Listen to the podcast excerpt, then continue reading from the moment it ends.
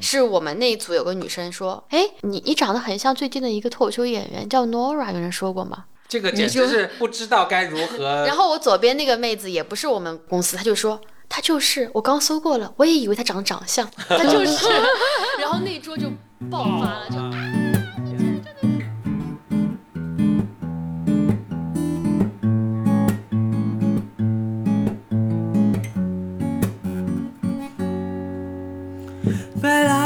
Welcome to another episode of Blow your mind，两个人的公路博客。大家好，我是冯哥。我是简丽丽。我是 Nora 啊，这个时候不 Q 一下我吗？像对啊，好像主播应该 我我应该我这个时候震惊了，我还在想说，哎，这个我是用英文讲吗？在发生什么事情啊？今天我们 BRM 又请到了我们一个好朋友 Nora。耶，自己给自己点掌声。要不 No- Nora，我认识 Nora 是呃，Nora 有一天在微博上就是给我发了一个私信，说我们一起做个直播吧。是的，因为我在那个教主的无聊斋里面，然后听到你的那期，然后我觉得特别的。首先，我这个人吧是一个特别的那个就肤浅的一个人，我听那个声音我就特别好听，然后我就搜一下你的微博，觉得你长得特别好看，然后我想说 哈，我就喜欢这种又有才又有貌的妹哎，子。无聊斋我也在里面啊，有没有搜我的这个？不好意思啊，就是长相我的要求还挺高的。然后呢，就是没有没有没有没有，风格也很好，风格也很好，我只是更喜欢妹子一点，这样不太容易出事儿。然后当时就是在做一个直播嘛，然后我觉得就是简历特别适合那个话题，然后也是特别想跟你聊一聊，所以就很冒昧的、很唐突的在微博上这么加了一下你。对我我我收 收到那个 Nora 的邀请，特别开心。然后，所以我记得是就隔周好像我们就一起做了一个直播。对的，非常嗯快。，然后前一段时间我去上海，我们两个就呃见了一面。对，然后我可以简单介绍一下 Nora。Nora 的，呃因为你你你是有好几个社会身份，呃是不是不是？其其中一个其实最有名气的是，呃，Nora 是一个脱脱口秀演员。嗯，呃，因为这季脱口秀大会，呃，Nora 也在上面有演出。是的。嗯，然后中间还 他也不好意思说 有非常好的表演，就是说他有 演出，大家体会一下。没有没有，中间中间我记得曾经有一段比较小的波澜。是的，嗯，波峰我不太可能不太知道。简单来讲，就是呃，Nora 在脱口秀大会上做了一个表演，呃，然后呢，李诞给了一个给了一个 comment，这个 comment 就是说有压迫感，是的，嗯嗯是的。呃，然后所以后来我记得全网其实是有一段时间，Nora 是在风口浪尖上面呃是的飘摇了一段时间，就火了一把，后来就 就过气了。没有，我觉得我特别要向峰哥介绍一下我自己。峰哥，你是不是也不太知道我这个人的存在？今天就突然有个客人，神秘的客人，然后坐了下来。啊，对，今天我们是在呃是在我哦家，简丽丽的家里录的，嗯嗯，什么叫也简历也是我里的家了。我也 什么意思？知道了一些不该知道的事情。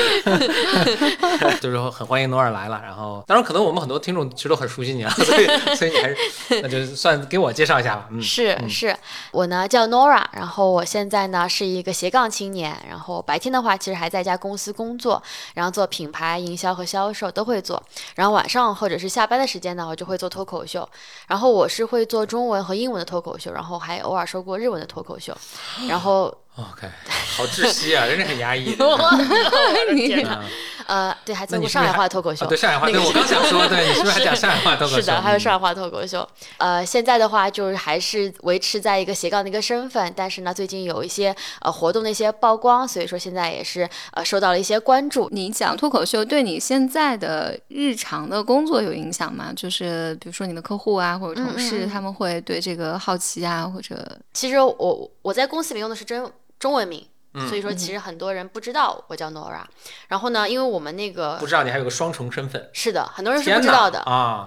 呃，而且我这个子公司呢，就是就我老板是知道的，但是子公司下面的人因为不知道我的这个名字嘛，所以他们可能也嗯没有之前没有发现，是因为这次比赛这次节目，你你露了脸，然后让很多人就是大家震知道撼了，知道是我，所以我最近你就像蝙蝠侠，白天是一个正常的工作，晚上出来蝙蝠侠除恶扬善，你是给大家带来欢声笑语。然后，然后就前一周的时候，然后我我就去去总部做那个培训，就接受培训的时候，然后去跟其他子公司人在一起，然后就是我我跟别人打乱坐在一组，然后三天的培训，被认出来了，对，而且他们还不是认出来，是我们那一组有个女生说。就课间说，哎，你你长得很像最近的一个脱口秀演员，叫 Nora，有人说过吗？这个简直是太 真的是这样的，真的是这样的。这个 你们是的是跟我讲的好像，是的，我当时就 啊，不知道该如何。然后我左边那个妹子也不是我们公司，她就说她就是，我刚搜过了，我也以为她长得长相，她就是，然后那桌就爆发了，就啊。你居然真的是！我当时就种，你不要这个样子。然后他们第二句话就是：“你怎么还在工作？”然后 你说这个确实不像你们想的那么挣钱。然后我就很难过。然后还有人问了我一个灵魂，直直击灵魂的问题，就是有一个隔壁桌的一个女生，她可能因为课间时间很短嘛，就十分钟。第二次课间的时候，那个女生就转过来对我说：“她说我也很喜欢你，我就想问你，你现在主要的精力是放在脱口秀上面吗？”我想说，大姐，我们现在在这个地方。工作，你让我说是，你说上面老板是不是要把我给劈死？我说当然不是啦，你看我现在就是工作还是在工作。她说太可惜了，你快点辞职吧。就是有很多这方面的一些困惑，就我就跟他讲说没有，说这个行业不挣钱，然后感觉都可以成为素材。对，这个是第一点。第二点就是因为在这个时间点上嘛，我之前也发了一个那个朋友圈，就他们都开始八卦说，到底李雪琴跟王建国是不是在一起啊？有没有什么内部消息跟我们分享？下了课以后，他们就会围过来找我一起八卦，我就觉得，哎呀，我这个我就我就很无奈。我说我也不是知情人，他们就会各种问，说啊，你就跟我们讲一讲吧，你们录制的时候他们有没有什么小的一些糖可以发一下这种？我想说，我真的，我真的，我真的没有那么的。我说，你看我还在工作呢，我怎么可能天天在效果公司里面看着他们就郎郎 有情妾有意的？没有这个事情，这个是对我来讲就是是节目之后的一些变化。嗯，但也不能说是困扰吧，因为的确就是还还没有那么多那么多就直接的找我。呃，另外的话就是可能有一些其他的那些就是会会考虑说，哎，能不能让我们让你帮我们带货？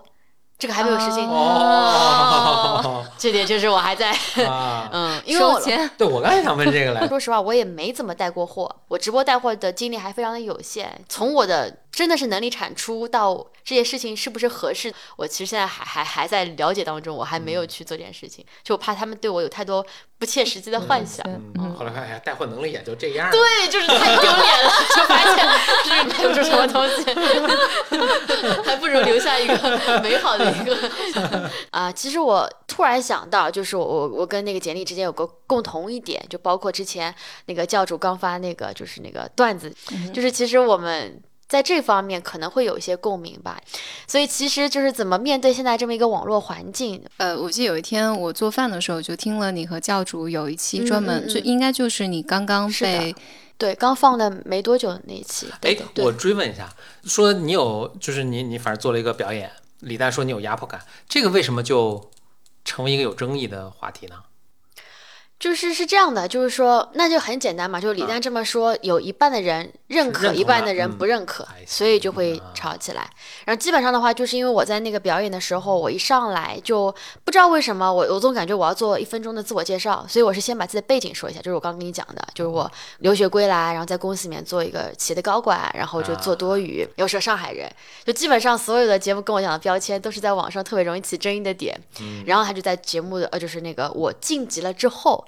然后就跟我讲说，他他就有压迫感，然后网上就一半人说我也这样觉得，一半人说你就是看不得别人好，等等等等之类的这样。对对，呃，我是听了教主和你聊了那一期对谈对谈的那期，因为我觉得教主也很打开自己。是的，是的。呃，然后你们在里面，我记得我现在具体你们聊什么我不太记得了，就是但我记得里面聊到有一些时刻，你们两个我觉得都哭了。嗯呃。是，或者你流泪，或者他流泪的时刻。是的，就是其实我特别的，怎么说呢？我我特别的喜欢教主，然后那个。最开始的时候，我认识教主的时候，我觉得他是个非常精力充沛的一个人。然后，因为我跟他有很多共同点嘛，比如说我们都喜欢看动漫，就我们都很中二等等之类的。我一直以为他在舞台上那种光明阳光的样子，跟舞台下也是共通的。但我后来发现，他舞台下其实是个非常敏感的一个人。嗯。然后我就会看到他在微博上会发一些帖子，就把自己的心路特别坦诚的告诉大家。嗯。我当然每次就会觉得说，天哪，就是这么敏感的性格，在这个环网络环境和这么一个容易被人 judge 的一个娱乐行业。里面实在是太遭罪了，所以我就特别特别心疼他。特别是当他就是说到一些什么，就是被人杠到晚上睡不着觉，起来哭。我当时在说：“天哪！就是我们都都用心用力给大家带来欢乐了，居然还有那么多人要把那种负面的欢乐、负面的情绪扔到我们身上，淹没在我们身上，我就觉得特别特别的委屈。嗯，所以那个时候虽然他老婆在旁边，可是我还是不小心哭了一下，然后我就立刻抓住开他讲手说：“没关系，你老公还是你老公。”对，我很喜欢教主是，就你刚刚说他很敏感啊，我怎么说呢？不要哭。啊我们曾 我们曾经跟教主录过一期播客，嗯事后我们再反过去听，教主是一个教主是不会打断简历说话的一个一个人，嗯。这个还挺不容易的，非常不容易。因为我再回去听，我现在好很多啊，但嗯。我回去听我跟简历里早期早些年了，等于是 早些年录的播客的时候，嗯。我也是在打断简历说话的，嗯，而且我自己都完全没有察觉。嗯。呃，然后还有很多人留言说我什么的，那他们留言说我的时候，这因为他们说的是真的嘛，所以不能说是杠精了。但是嗯他们留言说我的时候，我还非常诧异，我说，哎，我没有，不可能。但我回去再听的时候，嗯嗯或者剪辑的时候听，我确实有注意到自己会会打断简历说话，嗯那就当然就现在有有调整嘛。嗯但教主确实是我们第一次跟教主去做节目，他就他就没有打断简历说话，嗯嗯，但是教主六兽还有哦，都很好，他们那那那挂人，啊波波谁？博博吗？无聊斋对，但但是无聊斋几个几个演员都特别好嗯嗯，对，都都没有嗯就是不断的打断。之所以会提这个议题，也是因为我们在我我们关注就是女性议题比较多嘛，嗯就是关注到男性因为总是要去在呃这个谈话过程中嗯。来主导这个谈话，以及希望大家能看到他是更搞笑的，是。嗯的，或者获得这种女性或者全桌的目光，是。所以男性更容易去打断女性的说话。是，后来，因为我们在有一天在听那个教主，当时我们那一期访谈的时候，嗯当时他们都很尊重，嗯，就是很、嗯。很尊重对方。是。嗯嗯。是的，嗯，这个是岔开一个话题啊，就是其实这也为什为什么我那天跟呃简历里聊聊的特别特别的开心，因为我觉得他身上就有一种特质，就是特别的娓娓道来，特别的让人听得进去话，这点其实也是挺不容易的。就我感觉说，在现在这个就是就浮躁的这么一个社会，还能说话这么慢，就让别人还听得进去，我觉得让别人听得进这几个字，已经是个现在社会可有很大的一个表扬了。就我感觉，你跟别人，假设你辩论吧，或者吵起来吧，我感觉他无论再怎么样用。就夸张的肢体啊，或者丰富的表情压倒你，你的声音还是让别人觉得说，哎，刚刚那个人讲完了，可我想听听这位妹子是怎么说的。对，所以我觉得插一句啊，就是夸一夸我喜欢的女生。不好意思峰哥也特别的好。呃，峰哥这个人呢，虽然我跟他认识的不是很长，但他身上呢有一种沉稳的特质，让人一看呢觉得是个我就 是你你夸我老婆，我我现在老是这么想啊，就夸我老婆等于夸我，因为我老婆还能看上我，那说明我我肯定水平也很好。太好太好了，还是老婆。你刚才说那个，使我想起我第一次见到简历的时候，哦，我第一次见到简历里是今天这是先夸完教主再夸我，这是在个在在一个爬爬梯上嘛，嗯嗯这个嗯，爬梯呢就有很长的背景，但是重要一点是这个爬梯是为我扔的，你的生日呃，就就具具具体不重要，啊但是就是这主要是我是主角吧？OK OK 说我是主角 OK，。那来了一帮人，是就大家围围坐相聊甚欢嘛，是就像我们就是人更多一点，但是像咱们咱们咱们这样坐着，在一个呃咖啡屋之类的一个，反正一个公公众场合，是陆续到期。嗯。那我就那就很自然的希望吸引到更多大家的注意嘛，嗯就是大家都冲我而来的嘛。嗯。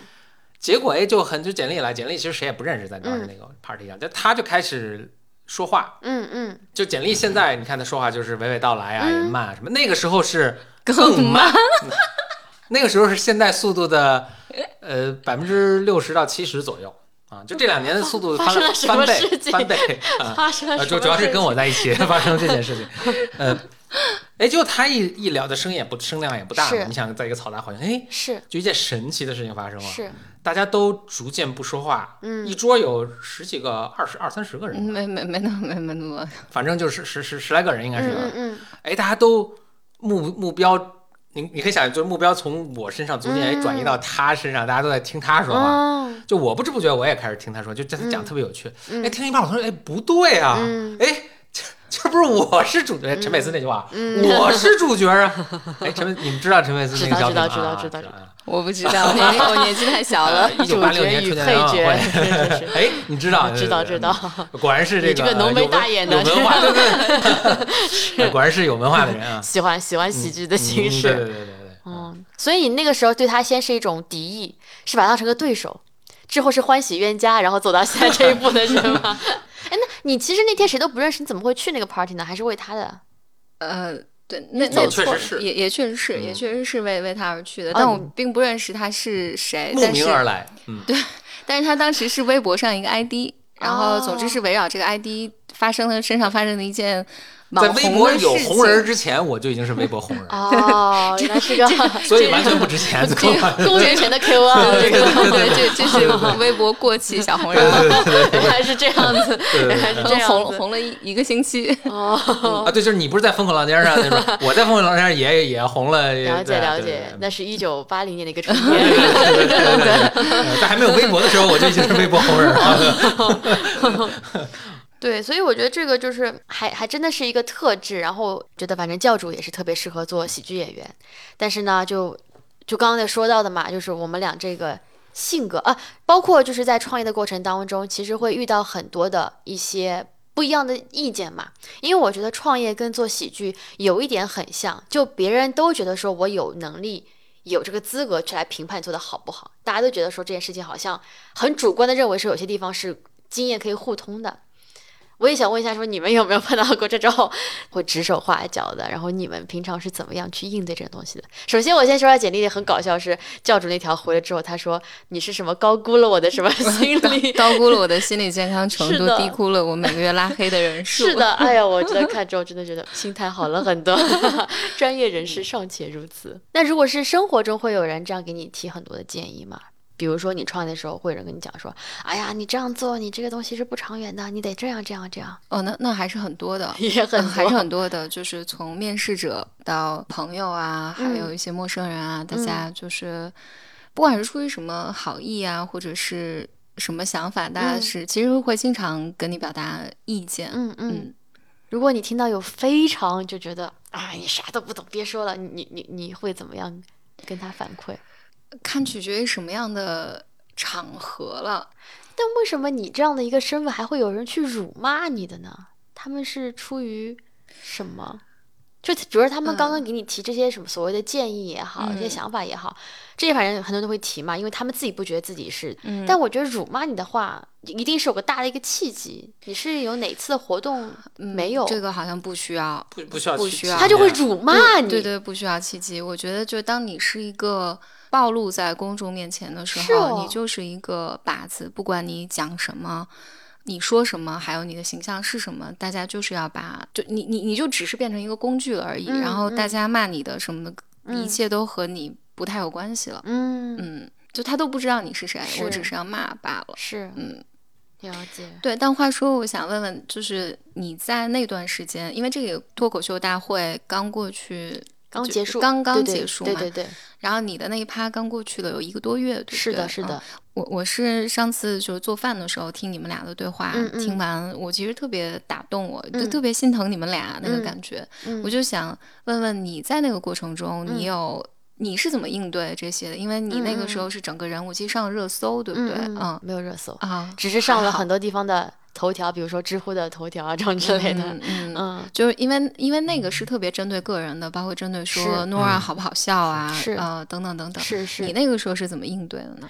其实我那个时候的话，我觉得它转换的一个过程还是比较快的。我很快的就发现了可以拉黑别人这件事情，然后我我真的是在这件事情之前，我没有被人辱骂过。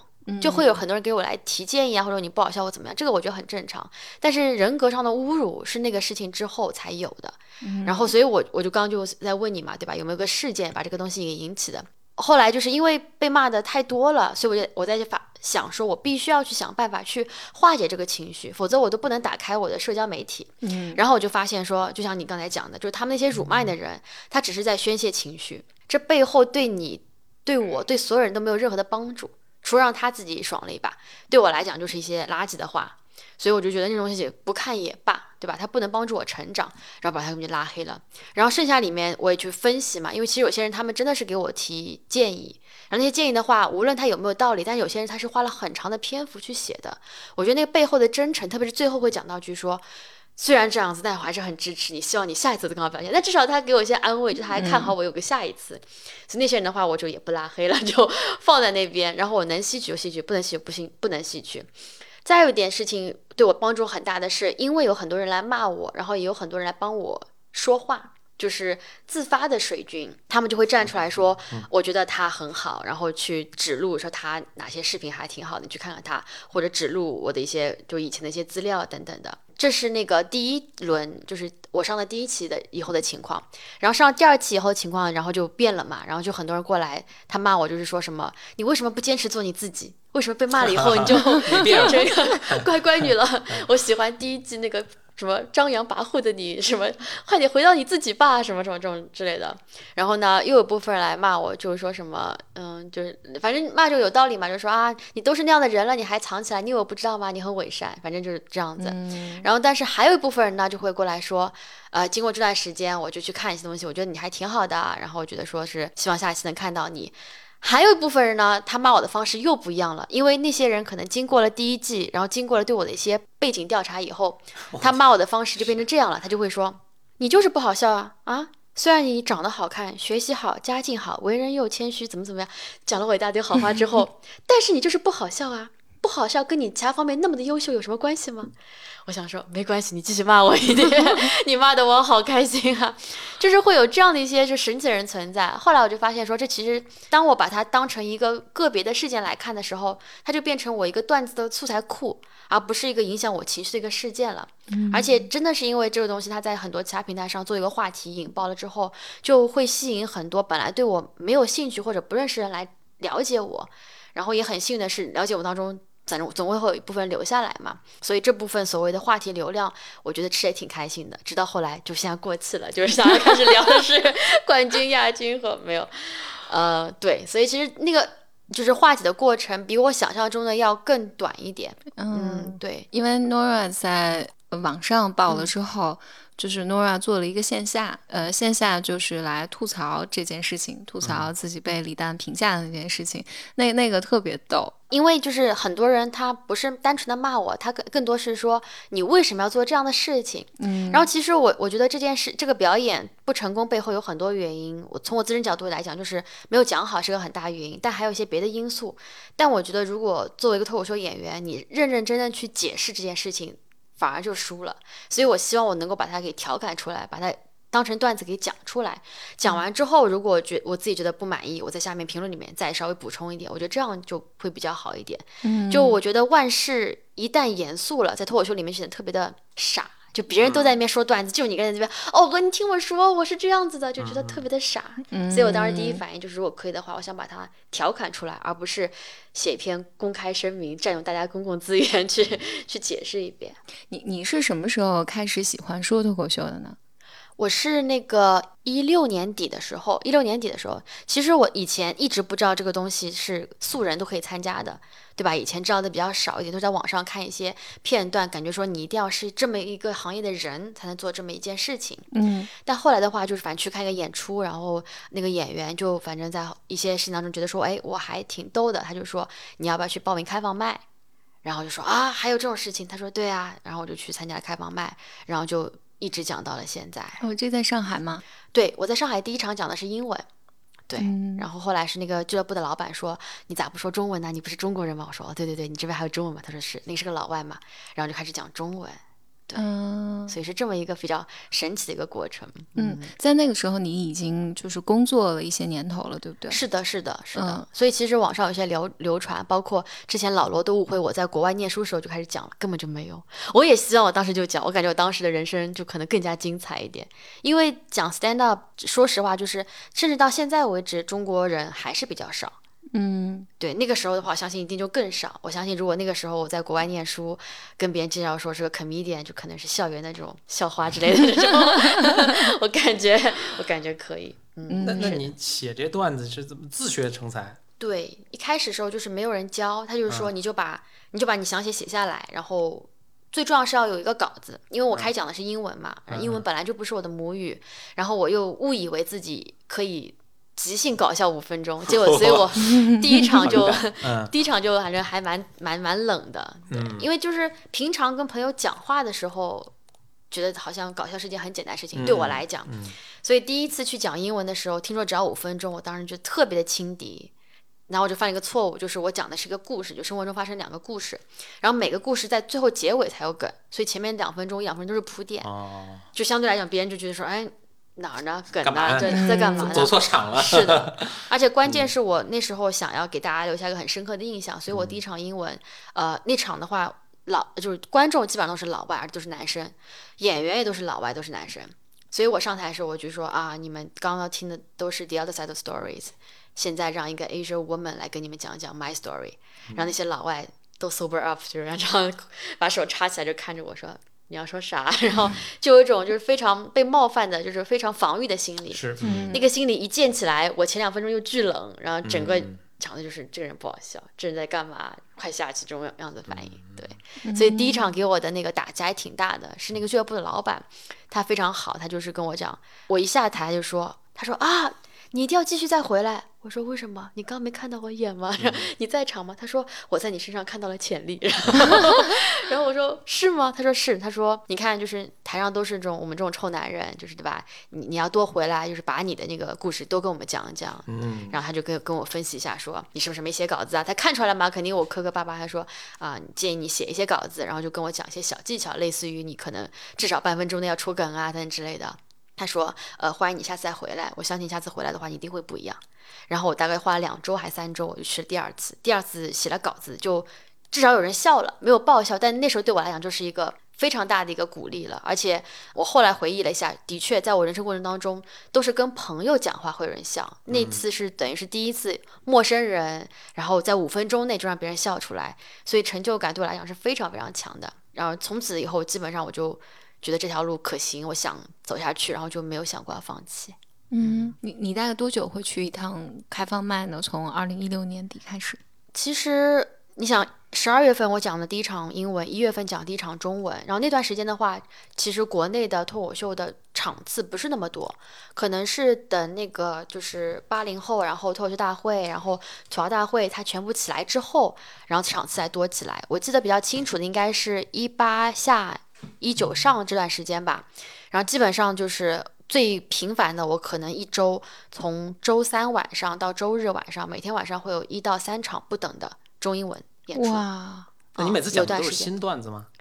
不是，当然不是，那一段啊时间内的都是新段子，但是我那段段子会讲很久，因为我需要打磨它。OK，然后中文和英文又是不一样的，所以那段时间就是不停的换呗。如果是商演的话，就是所谓的稍微贵一点的，每个人要讲十二到十五分钟演出的话，那都是比较成熟的段子。但如果是开放麦的话，我就会经常试一些新的想法啊等等之类的，嗯，是这样的一个频率。因为你还有全职工作，而且工作的压力也很大，就是你晚上又给自己这么大的压力，因为你，因为我想你你 你他晚上你可能是去放松。哎，其实是的，是其实啊其实对我来讲，嗯观众笑的那一刻，对我来讲反而是一种像是就是别人去看了场电影或者嗯唱了场 K。放松的感觉，我爸妈也会担心我嘛，他们就会觉得说你这样的话就是给自己压力太大、太累了、太辛苦了，你要多放松、多去玩，对吗？但是我就跟我爸妈讲，我爸妈也后面理解我，就是这个对我来讲，至少有一半的时间我是非常享受的，还有一半时间就讲冷的时候，或者是 呃有一些别的一些就是，比如说参加比赛这种，就不是纯粹放松，它更多是有一些比赛的压力在背后。嗯，但的确就是在工作上的话。特别是最近一段时间，可能是因为节目之后吧，就会有一些呃一些演出啊，或者有一些活动等等的，然后这方面占据精力其的确是越来越多。然后在工作上的话，我有的时候就特别后悔，就是为什么我给自己 找这样的事情。但是我到了现在，我就更加不想放弃了，因为我觉得我现在做这行特别有意义。第一个就是我在这边就会让很多人知道说，因为有很多人跟我讲说啊，你这个一定做不长久，你这样。坚持着，你一定做不长久。我想至少让那些人知道说，闭嘴吧，您呢？我这个 我还是能够好好的继续活着的。第二点就是有人会觉得说，怎么说呢？就是他会质疑你的一个选择吧，因为在节目之后，就很多人会说。啊，你你你就是不好笑，或者是你被别人不认可，然后就你应该放弃，你应该让那些人去继续讲。那我想跟别人讲的就是，无论什么爱好，就是我其实也没有爱着别人，我只是说我自己坚持，然后去吸引那些会喜欢我的观众。我觉得每个艺术，每一种艺术家的风格都有它存在的意义，只要你能够让喜欢你的人开心或多一点，就是感受或者享受的话。就是值得在这边的。嗯，所以出一种思想主义，然后我也不想放弃。我有一个对脱口秀就是的一个观察，嗯就是国内讲脱口秀的一个观察，我的感觉好像大家特别渴望演员说出我自己内心的想法嘛，嗯嗯所以好像就是这种自嘲。呃，包括贬低自己，就像我觉得李李雪琴在那个呃脱口秀上，其实她有吐槽过这这一部分，她就说，就发现站在这个舞台上，所有的女生都说自己很丑，就所有的女生都说自己不漂亮，就好像我觉得好像脱口秀这个艺术，呃，就现在我们能看到的这个里面，大家其实是对这种，呃，你很好，高学历，呃，你有高的不能给别人压力。对对对，就高的这个呃背景，或者你很好，你很努力，就因为我觉得不止在脱口秀这个战场上，包括《乘风破浪的姐姐》里面，其实对，比如说对蓝盈莹的那个攻击也是，就是蓝盈莹就是很努力嘛，嗯嗯。就我在我看来，这个特别相似，就是嗯。大家很希望看到一个呃很丧的，我嗯自己很差的、很弱的，我的出身也不好，嗯就是各方面都不好，嗯就是但是我在这个舞台上迸发出光芒。我我不知道这个是整个行业就是这样，还是。比如说，这只是这个节目或这个时时代或这个时间段会带给人们这种感受，所嗯以我想我的问题就是，你会怎么看这个事情？这个事情其实我最近也在想，然后也想跟你们一起探讨一下。就我觉得这是一个整个时代的一个需求。我觉得丧文化或者说佛系文化这两年非常的流行，大家就喜欢看你就是什么都不 care，吊儿郎当，或者说说些话就特别的，就是就是丧萌丧萌的感觉是嗯对这个世界好像毫不在意，会显得你能够赢得更多人的这么一个同意或者认同。嗯但是其实我觉得这点很奇怪，因为我看到在社媒上。很多人都会喜欢丧，就会说我不想上班，我不想怎么样，我只想躺赢。但是你真的看到职场上，你身边的人都显得自己特别努力，朋友圈里面特别的鸡血。在年终考核就是 annual assessment 之前，大家会都会觉得自己就是对工作特别的热爱，特别的激情，因为每个人都还是有着一颗想要往上窜的这么一颗心。嗯这在我看来是一个挺分裂的这么一个事情，就是在生活中，我好像喜欢显得好像特别不努力，但是我在工作场合中的话，我知道我必须得显得自己努力，才有可能过上我更想要的生活。这点我觉得还挺奇怪的，就我不想要为了当一个很丧的人而当一个很丧的人。说实话，我也不是很丧的人。如果是因为这一点，所以脱口秀大会上觉得有些人，有些人觉得我可能不适合，或者说我不会像那些人一样那么受到更多人的欢迎，我就认了，因为那不是我。但我觉得像我这样的一批人肯定是存在的。生活已经有很多会让你不如意的地方了，我更希望自己给自己营造一种我喜欢看喜剧，我喜欢看开心的事情，我喜欢每天都快快乐乐的，我喜欢每天都给自己打些鸡血，可以过得很开心。就我觉得这样的生活的方式也是应该存在的。所以其实明年如果说能够再上这个节目的话，我也希望能够把这种。东西给就是吐槽，就是更多是吐槽调侃，而不是一味的把就是丧给弄出来。但是我也很喜欢李雪琴，因为我觉得她这次表现就太黑马，太厉害了，对就是对对对，真的是完全都没有想到，就是从第一季到那个什么，就她第一季时候我还跟她聊嘛，因为我当时跟她讲我说我们一共就那么十三个女生，五十个人里面，我说就是嗯，希望你加油，因为我之前也。不了解他，我只知道他是个网红嘛。他就说：“哎呀，我这肯定会被淘汰。”他说：“我要回我的沈阳去去去做我的短视频什么的。”然后结果他第一场进了之后，我也很开心，因为第一场进了之后只剩下五个女生了。我说：“哎呀，就是继续加油吧，反正就是剩我们五个人了，能冲多远冲多远。”他又说：“哎呀，没事儿，就是我我不专业，我肯定会下场了。”结果被淘汰，他还在那儿，我就没有资格去 一起鼓励他了。但他就这样一步走到了决赛，就我我觉得我非常喜欢他，我觉得他讲段子很好笑，对，我也觉得他这个风格很适合他。嗯，我只是不觉得说，嗯，他的风格存在了，但别的风格就不应该被存在了。这是我对这个风气的一个想法。第二点，你刚才讲到的，我觉得特别神奇一点，国内大家对脱口秀这个行业给他太多的一个价值意义了。在国外的话，stand up 就我有理解啊，因为各种各样的人他都可以做专场，都可以演出，真的是只要好笑就行。无论怎么样的好笑，都会有一群人愿意去看你的专场，愿意去给你付费，愿意去捧你。但是在国内，大家都会觉得说，你既然脱口秀的话，你一定要上价值，嗯就是感觉你是你不上价值，你这人就不够劲儿，就是没有什么功底。但我觉得其实不是这样的，就是脱口秀你可以上价值，你也可以让大家搞笑，两者都可以，甚至说搞笑应该是它的一个本质。但是现在就是可能是因为有很多优秀的演员出来之后，然后国内观众因为这个行业太新了嘛，所以他们可能有些人会把自己看过的第一个水、第一个视频的水平定为这个行业的起点。嗯，其实不一定是的，因为很多演员他们段子可能是打磨了很久的。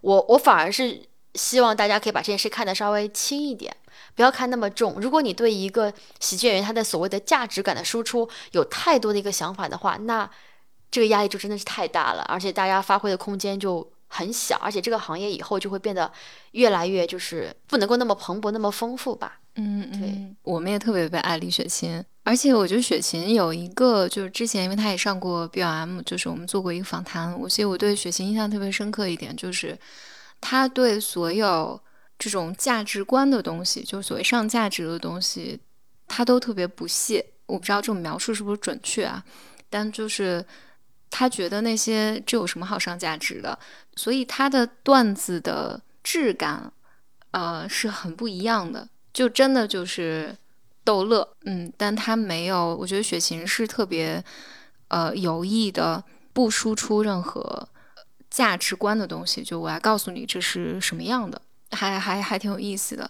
还有我想回你刚才说有一点，就是我觉得大家是要这个人丧，就是是要你和我一样，就是出身卑微，然后就是我们各种各样的不顺，但是呢，我还要你赢。嗯。嗯，你你要和我一样弱，但是我要从你身上看到你赢了的那个可能性，嗯，但是不能是，我觉得有点像上次我们讨论的花木兰，嗯，对，嗯。就像花木兰最近就最近那个花木兰那个新的电影嘛，嗯。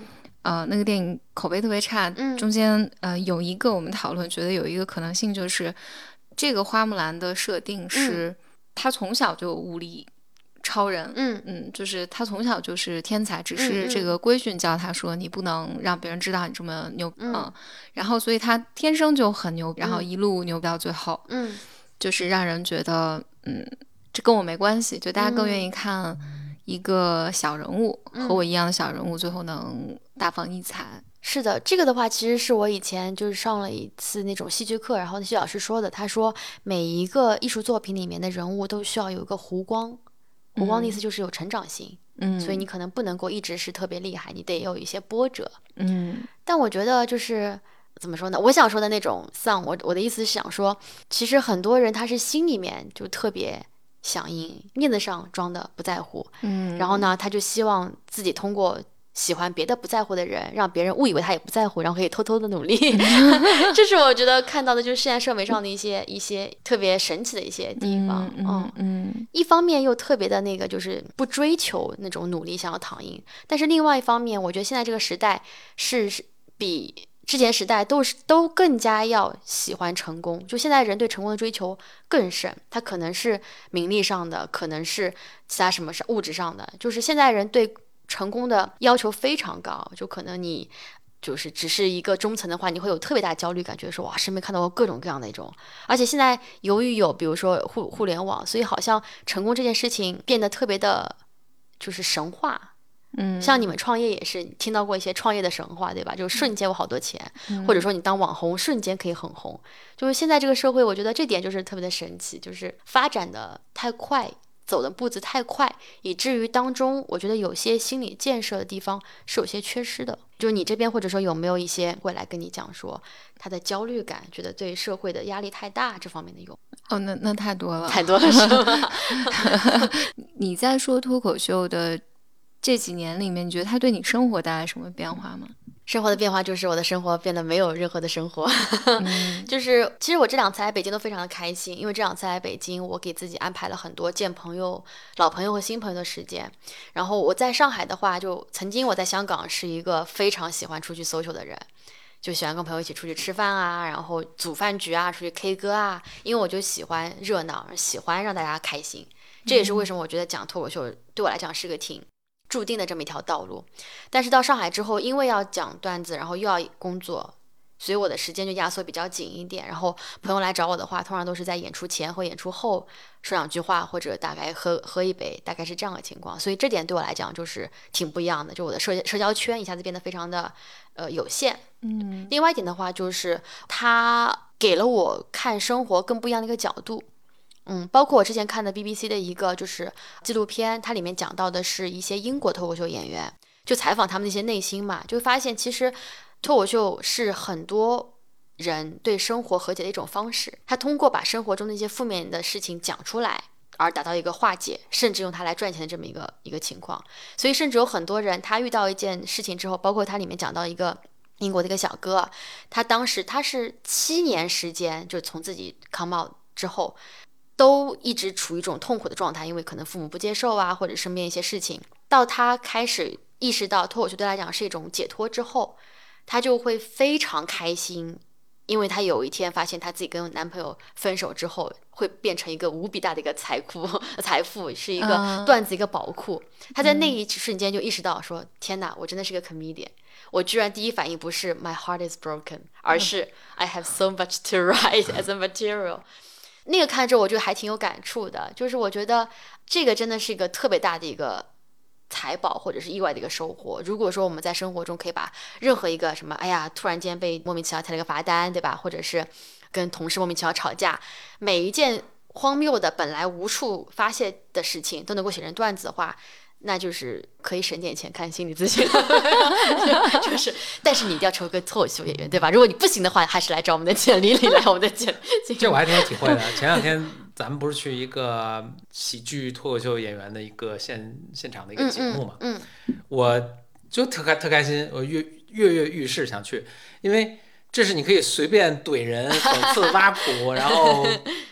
不承担任何代价的地方，就是你平常这样需要压抑的这些东西，你都可以释放出来，然后大家还挺叫好的，是，就所以我特开心就去了。是是的，因为我我的想象里面，如果从一六年你开始要写稿子，呃，做开放麦，你等于就带了一个新的眼睛去看这个世界嘛，嗯，那就是生活中所有的素材，你都会想我怎么把它变成一个段子讲出来。那我听起来这是一个大量的练习的过程，是会越来越熟练吗？肯定会，肯定会。它首先，它在文本上是个非常熟能生巧的一个东西啊。然后这次的前，应该前十里面，除了雪晴以外，好像。除了雪晴跟呃周老板周奇墨以外，其他人应该都是吐槽大会的编剧或者说是效果的编剧。嗯，他们平常在就是节目或者说一些商务工作中，都需要承担大量的编剧文本的这么一个工作，所以他们其实在写段子的时候，能够更加迅速的知道说，比如说有个命题，他们能够比较快的。有个反应，说我该怎么去解构它，可以从哪些角度来写它，怎么样会更好笑？这个其实非常非常重要，而且是非常熟能生巧的，也是被很多人忽略的一点。可能是因为有一些天才型的选手出现，大家会觉得说脱口秀不要靠练，主要是靠你这人天生好笑。但我觉得其实有很多后天的一些方法，可以让你变得至至少比之前自己更好笑。这是第一点。第二点的话就是练表演，可能你们在节目上看到的相对加表演型的演员没有那么多，因为更多人是。文本上就已经够好笑了，而他们可能本身也没有在表演上有很多的这么一个自我的预期。但我觉得表演也是特别好的一点。我个人是比较喜欢看国外的一些专场嘛，然后专场的话，它本身就是要你抓住观众情绪四十五到六十，甚至到八十分钟这么一个长的时间里面，光靠文本其实是非常高难度的事情。你可行。可是，如果加上肢体、加上表演的话，会让你更加容易抓住观众，也会更加容易激发一些大的笑声。然后，表演这点的话也是可以练的。比如说，你可以去呃模仿一些固有的一些素材人物，比如北京演员最喜欢模仿是北京大爷等等之类的。然后，另外一点的话，就是你可能会更加愿意去观察生活中的一些细节，会发现生活中写一些不一样的地方，然后把它会放在表演当中，然后会引起大家共鸣。这些全部都是可以后天或者是熟能生巧。出来的东西，你平时是怎么练习的呢？我其实写的真的不够多，也不够好，这点也是这个节目之后我的一个很大的一个呃经验教训。嗯，我是希望之后能够。多写一点，就是逼自己多产出一些文本。就自己之前我做不好，我之前的话是每次会遇到一些好玩东西，我就把它写成一两个关键词或者写成一句话，然后扔在我的一个就是所谓的一个一个素材库里面。然后等我有时间了想写段子，然后找出我还有感觉的一些东西，把它扩展成一个段子，是这样一个过程。表演的话其实没有什么，就是多看别人吧，因为多看的话你自己也会有种感觉。比如说最简单的一点，我可以举例子，就是话筒的应用。在国外，我看到专场里面，他们可以把这个话筒带线的，把它当成无数东西去运用。在你想象不到空呃的的的一个环境中，呃，甚至你自己本身的一个妆容。然后我有一个很喜欢女演员叫做 Eliza Schlesinger，然后她是有一个专场叫做那个 Unveiled，然后她就是梳了一个马尾辫，然后她里面演到她是刚结婚嘛，她演到的就是对那个结婚当中一些比较荒谬的一些传统的一些吐槽，她就说那个婚纱的婚纱这个东西，她就把这个马尾辫扔到脸前面来当成一个婚纱，嗯然后开始演。就是你会觉得说，天哪，他就物尽其用，他身上东西他都都能用出来。每个演员他们都会把自己身上的所有的东西都当成是一个作品，不单单是我这个人，还有我的服装，还有我的妆化妆，对吧？还有我的那个呃话筒，甚至是水和那个椅子，甚至是灯光，甚至是音乐。我觉得这些东西你全部能够运用出来，才会给脱口秀这个现场表演、舞台表演提供更多可能性。啊，哎，这个我们应该也从中国的传统文化中吸取这个咱们的文化传统吧。我像我小时候看评书联播，嗯，评书联播它也没有很讲究，评书联播就是一个一般是个中年男子啊，在那儿，他有非常局限的几个道具，一般是一把扇子、一个茶杯，就什么，但是他就是这个扇子各种运用，就跟就像你刚才说的，的一会儿千军万马，一会儿是一个武器，一会儿是什么东西。这这当然是各，我觉得各国的艺术形式可能都相通的啊，但嗯其实咱们也有这样的文化传统。评书在那个就是我以前也看过一些评书嘛，然后单田芳是吗？单田芳、田连元、杨家将、《三国演义》啊，好，那我只知道这么 一个人，快点认怂，聊 不就看出下去。就看看出了年龄的差距。就是我我小时候的这个也也是 stand up，就不见得这么搞笑，但是长篇的啊。对你刚才就说的很对，就是包括那个扇子，它扇子敲打的声音不同，嗯，其实在它那个就讲故事里面也是代表不同的场景，嗯这些都是会让你觉得眼前特别一亮的东西，就是嗯把有限东西发出无限的可能。呃，你的问题啥来着？真是我也忘你的问题啥了。但是我就想说，就这些所有东西，就是我虽然练不出来，但是我可以通过看。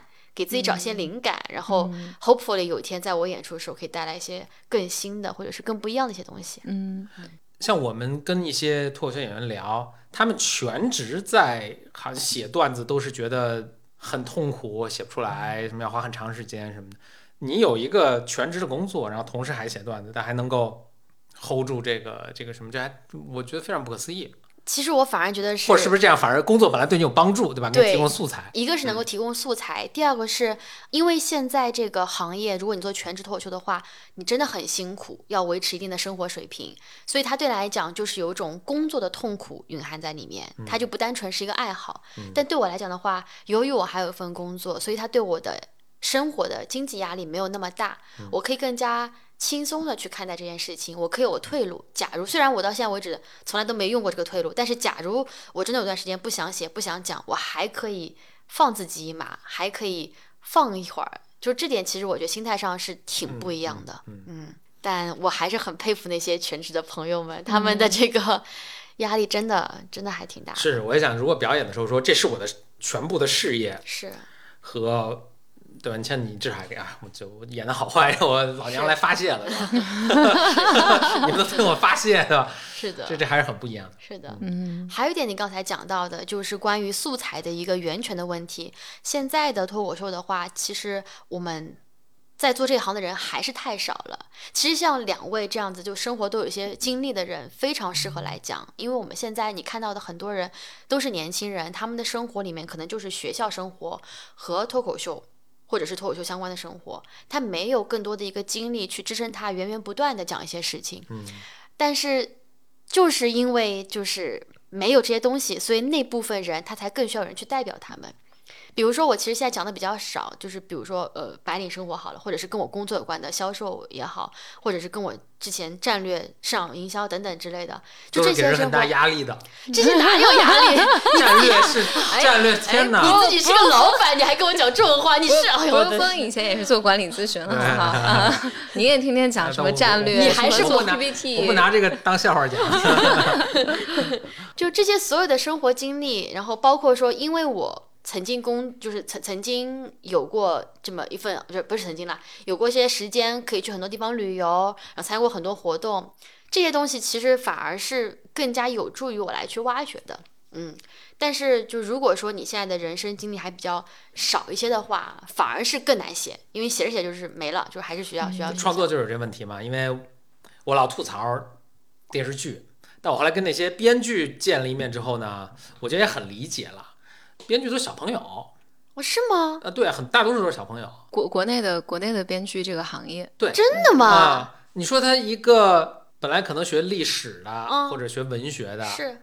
毕业两三年是，要写一我的妈呀商战片儿，他怎么写商战啊？就他对商战的理解是其他电视剧，你知道吗？所以他所以他只能写只能写出这种事，这这个应该写进脱口秀里，我觉得。没有没有人去就是 有特别好，相对真的有相对，像我前一阵儿去了一个朋友的那个拍摄团队，就是他们想拍一个创业的片儿，嗯嗯。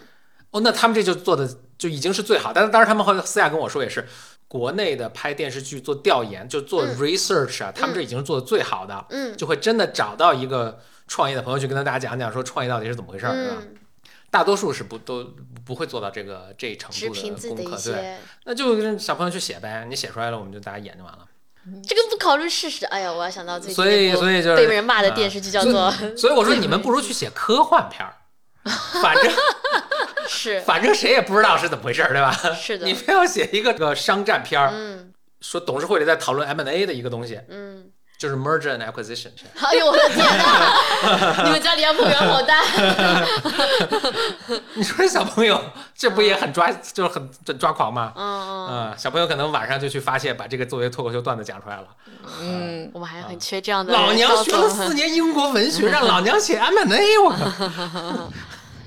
对啊，这个还真的还挺神奇的。是，啊，突然就释怀了，怪不得那么多东西那么对啊，的所以解释了不合常理很多我们看。到的电视片电视节目的水这平。这个好像我之前听呃编剧有跟我讲过，这个跟好像整个行业结结构有很大的关系，所以也使得就是好的编剧很难在这里面存活下来。是吗？就是他们写，所以最终都是小朋友在在写这个这些也很压核心的年轻嗯人、嗯啊，所以这个你有一定什么的时候，大家肯定也留不住想看。嗯应该是整个行业结构的问题，但确实是前几年就是有有编剧小朋友过来找 Bro 峰，就说：“哎，我要写一个商战片，你来给我讲讲。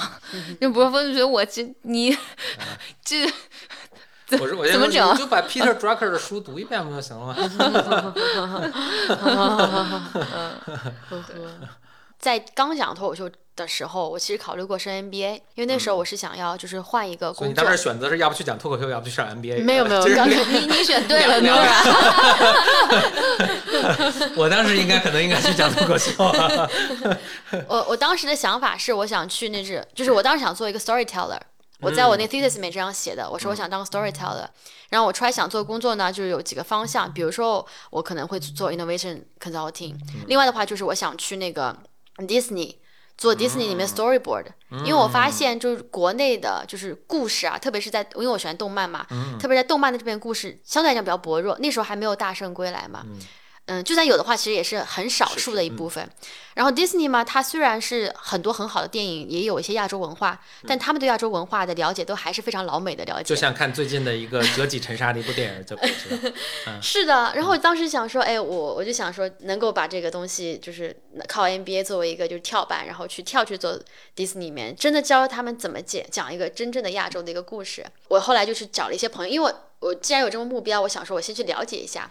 后来就听他们讲说，的确在国内，因为拍动画片时间太长，成本收回来太慢，所以其实真的是养不起什么人。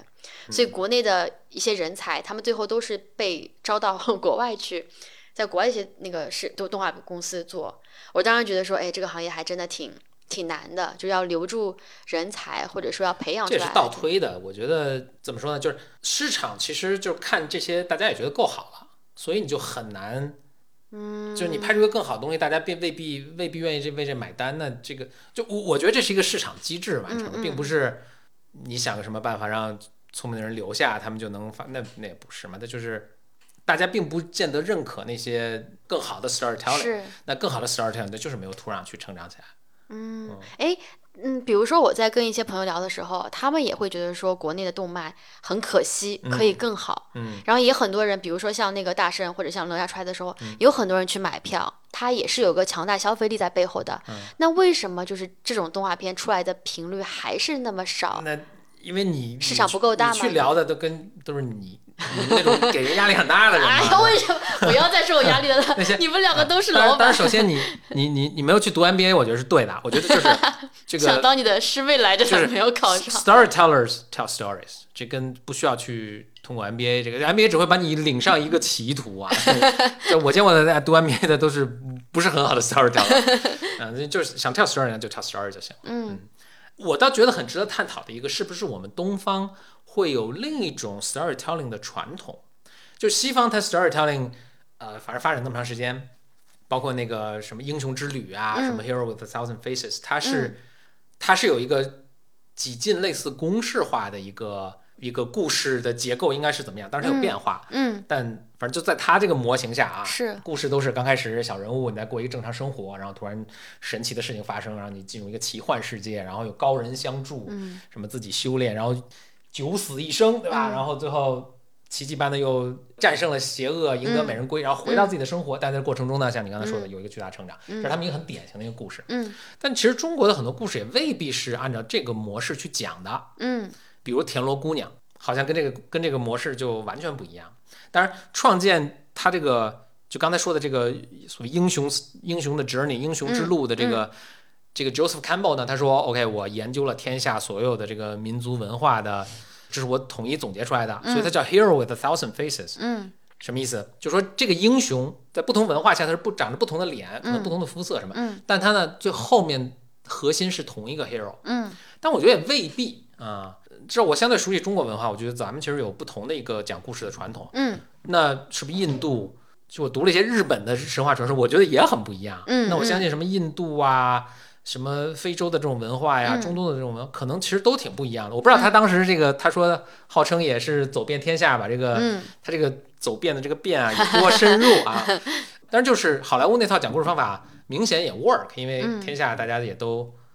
都还认可嘛？票去看，至少他在讲他熟悉的那套东西的时候，大家是认可的。是但你看他试试，当他试图去讲一些其他文化的，可能就未必那么呃那么成功了。是的，嗯，所以是不是其实讲故事是有不同，是可以有不同的，就像我们吃饭一样，嗯嗯 嗯，是可以有不同的这个呃传统和风格的。嗯，也是，嗯嗯，虽然我第一反应是，比如说金庸他也是按照这个 hero 这样个这个这个路径来走的，但我们有很多别的故事，比如说像。呃，无论是那个《封神演义》这种，就啊其实就不太一样了。啊它是更加宏观的故事去讲。就我觉得可能像欧美他们的个人主义会更鲜明一点，但是像亚洲文化的话，它可能更多有个集体的这么一个世界观在那边会更多一点，是 one of them。但我觉得，嗯，结尾就是不要读 NBA 嘛，就这个结论。也真的不结论就是，NBA 真的真的真的不用读、嗯，特别是如果你想想讲讲故事，NBA 完全它这整个思路是跟讲故事相悖的。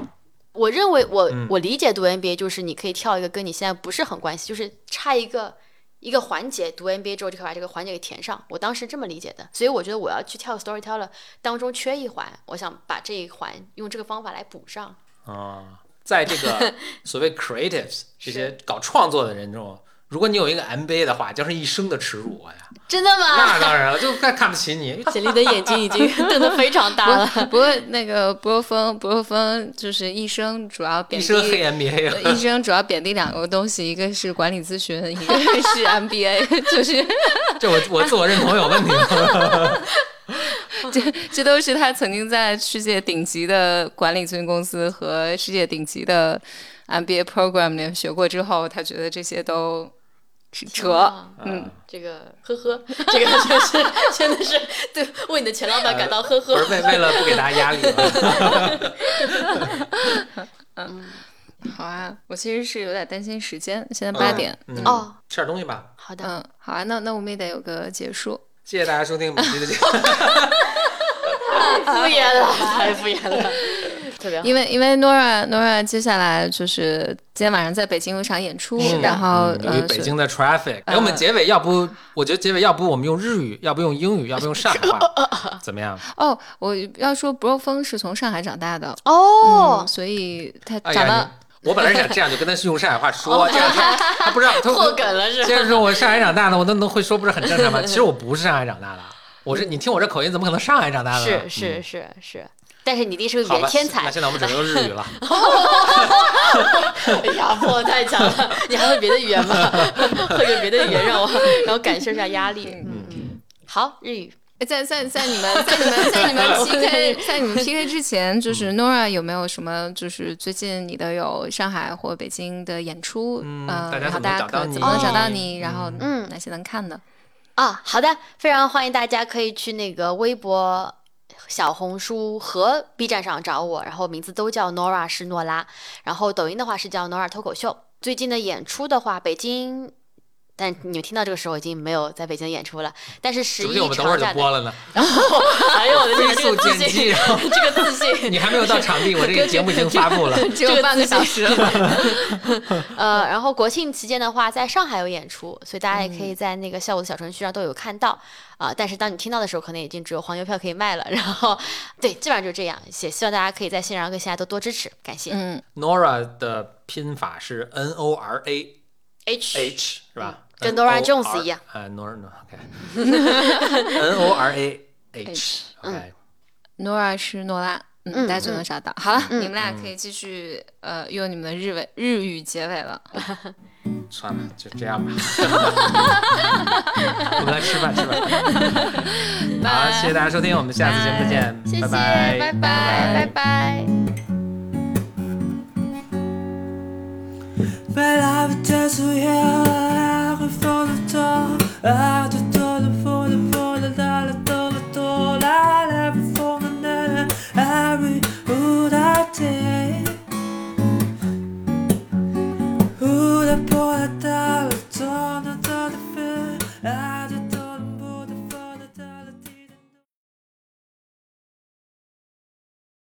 では今日は本当になんかこう喜んでここに、えー、呼び出させていただいてえっ、と皆さんは本当になんか優しくていろんな質問をしていて、えっ、とすごく楽しかったんだ楽しかったんですけど、えっ、と最後は何か最後の質問とかコメントとかいろいろな意見とかもしあったらえっ、と遠慮なくって言ってください。はい。这个笑话讲的很好，这个梗儿，哎，你他到最后一秒钟才把这个梗儿讲出来，我这好的，谢谢那我大家。那我挂了，不是挂了，不用崩，不用崩，不用我我崩上上海话来对吗？我我要不用新加坡英语。